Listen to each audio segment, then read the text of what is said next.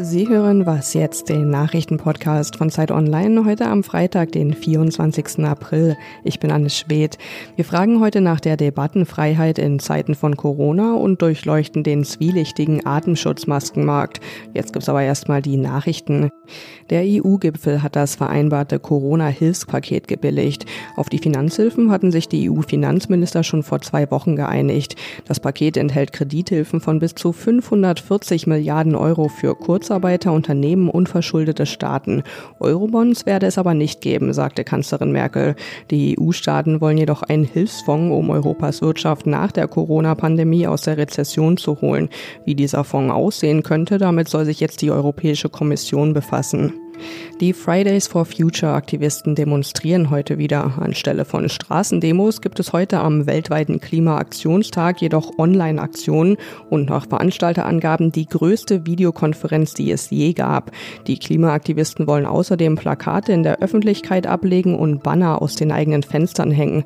Auch Greta Thunberg will sich beteiligen, ebenfalls digital und mit dem nötigen Abstand. Redaktionsschluss für diesen Podcast ist 5 Uhr.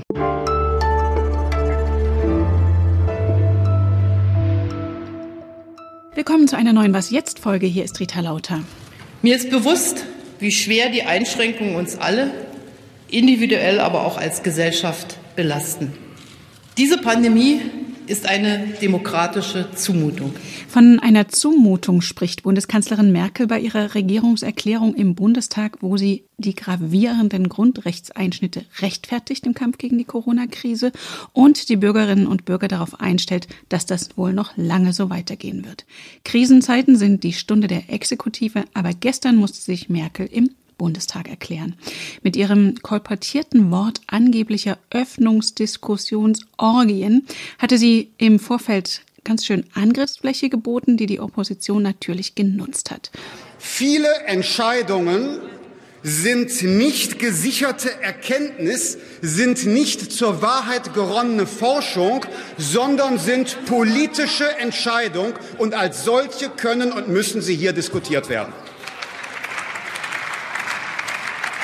Ich bedauere in diesem Zusammenhang das Wort von den Diskussionsorgien. Mein Politikkollege Michael Schlieben hat die Debatte auch verfolgt. Grüß dich, Michael. Hi, grüß dich. Michael, im Bundestag hat die Kanzlerin das umstrittene Wort nicht wiederholt, sondern zu Widerspruch geradezu eingeladen. Eine solche Situation ist nur akzeptabel und erträglich, wenn die Gründe für die Einschränkungen transparent und nachvollziehbar sind, wenn Kritik und Widerspruch nicht nur erlaubt, sondern eingefordert und angehört werden, wechselseitig. Kann sie damit die Debatte wieder einhegen? Ja, das muss man schauen. Also der Vorwurf an Merkel ist ja nicht ganz neu. Mich hat er spontan an die Finanzkrise am Anfang des letzten Jahrzehnts erinnert, als Merkel ihre Politik als alternativlos bezeichnet hat. Das ist in ihr wohl schon so ein bisschen drin, aber es trifft diesmal nicht so ganz, finde ich, weil sie hat schon glaubhaft gesagt, dass Kritik und Widerspruch wichtig ist. Sie verweist dabei immer auf ihre ostdeutsche Biografie und dass es eben auch diese Corona-Maßnahmen demokratisch legitimiert sein muss. Und was man ja auch sehen muss bei dieser Äußerung war, dass sie das als Teil in einer internen Sitzung in ihrem Parteipräsidium gebraucht hat. Also das war eine Äußerung, die sich an ihre Kollegen gerichtet hat. Und das ist ja auch nochmal was anderes, als wenn man quasi die Gesellschaft ermahnt, dass man keine Diskussionen führen darf. Die Debatte als solche, das war eigentlich deine Frage, wird weitergehen. Natürlich, alles andere wäre auch ziemlich crazy, wenn wir solche krassen Maßnahmen haben und darüber nicht weiter diskutieren. Ja, im Zusammenhang mit diesen Verbotsverlängerungen hat der Vizekanzler Scholz in der vergangenen Woche gesagt, wir bewegen uns in eine neue Normalität. Eine Normalität, die nicht kurz sein wird, sondern die längere Zeit anhalten wird. Ist es nicht gefährlich für eine Demokratie, wenn man die anhaltenden Freiheitsbeschränkungen als normal darstellt?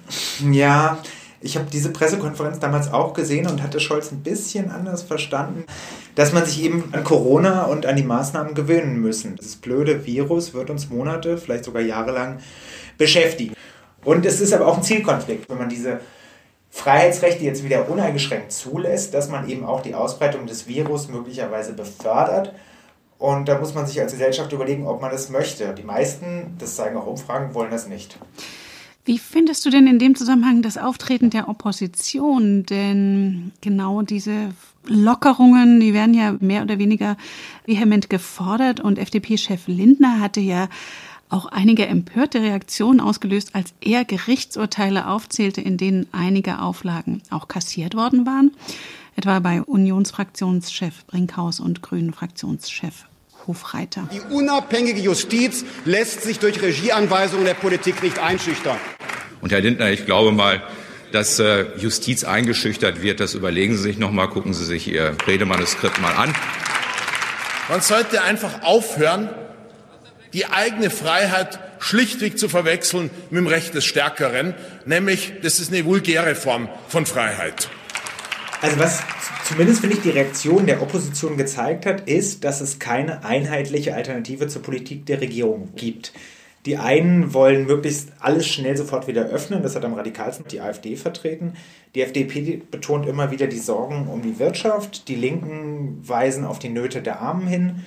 Die Grünen wollen mehr Hilfe für die europäischen Nachbarn und auch noch mehr Ökologie. Das ist jetzt alles nicht völlig unerwartbar. Es zeigt aber, es gibt nicht die Alternative, sondern es gibt verschiedene Möglichkeiten, wo man ansetzen könnte, aber dafür wird sich noch weniger eine Mehrheit finden lassen, jeweils als für das, was die Bundesregierung zurzeit macht. Und Linders Rede zeigt aber auch, dass die Zeit des Burgfriedens vorbei ist. Also vor vier Wochen, als der Bundestag zum letzten Mal zusammenkam, da gab es noch eine sehr große Einmütigkeit und alle Oppositionsparteien, sogar die AfD zum größten Teil, hat die Maßnahmen der Bundesregierung mitgetragen. Das ist vorbei und das ist aber vielleicht auch okay nach vier Wochen und ja. Danke dir, Michael. Ja, sehr gerne.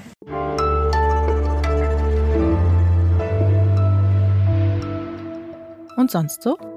Dass Donald Trump es mit der Wahrheit nicht so genau nimmt, das kennen wir ja bereits. Coronavirus. The new hoax. We have it very much under control in this country.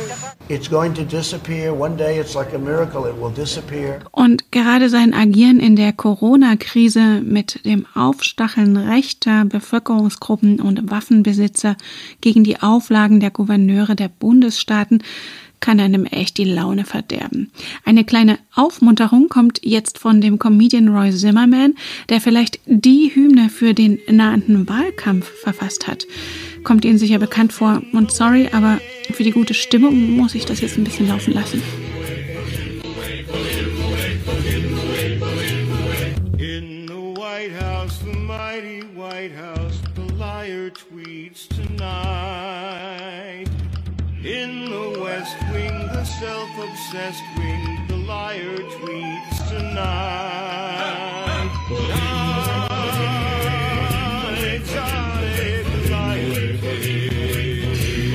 Heißt es so schön? Komik ist Wahrheit und Schmerz.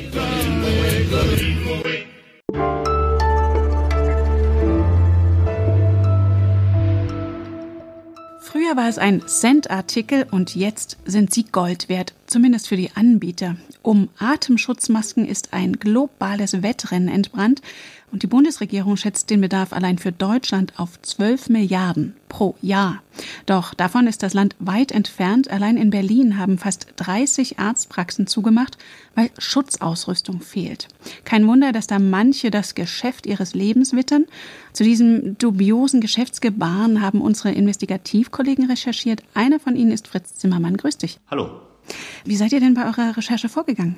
Naja, wie du schon gesagt hast, ist da ein Wettrennen entstanden, äh, weil Staaten auf der ganzen Welt und auch große Firmen nach einem und demselben Produkt suchen, nämlich diesen Atemschutzmasken. Und wir haben dann entschieden, wir rennen mit, wenn man so will, und haben eine Scheinfirma gegründet und uns auf die Suche nach Angeboten begeben. Und welchen Anbietern seid ihr da so begegnet als Scheinfirma? Das war wirklich eine wilde Mischung. Da hatten wir einen Münchner Clubbetreiber, ehemaligen, drin, der über eine Briefkastenfirma in London Masken anbot. Dann ein Netzwerk, ein chinesisches, das sonst Milchpulver aus Deutschland nach China exportiert und jetzt in die andere Richtung auf einmal Masken liefert. Dann hatten wir einen Geschäftsmann aus Dubai, der behauptete, 10 Millionen Masken die Woche an die US Homeland Security zu liefern.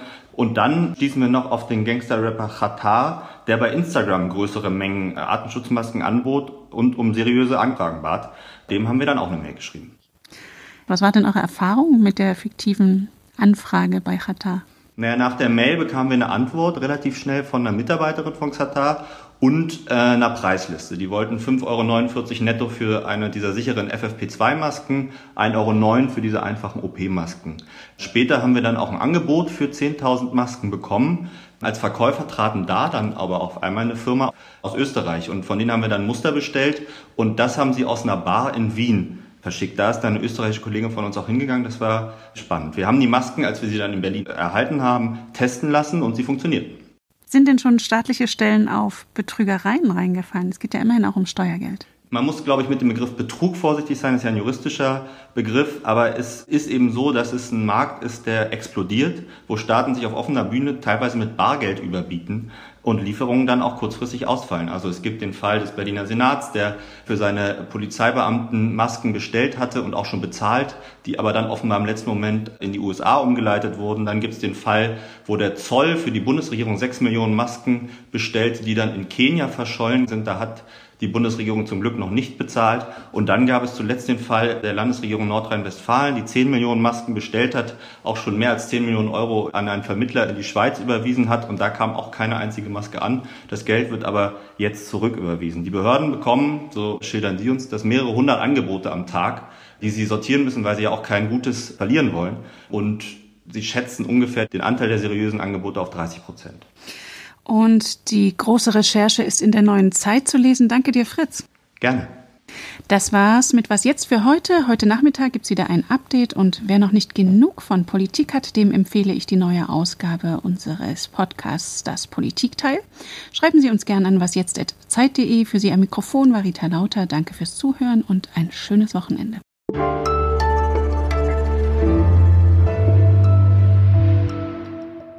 Kannst du nach der aufwendigen Recherche ein bestimmtes Maskenmodell für den Alltag empfehlen? Louis Vuitton hat jetzt offenbar Masken auf den Markt gebracht, da würde ich mich mal umsehen.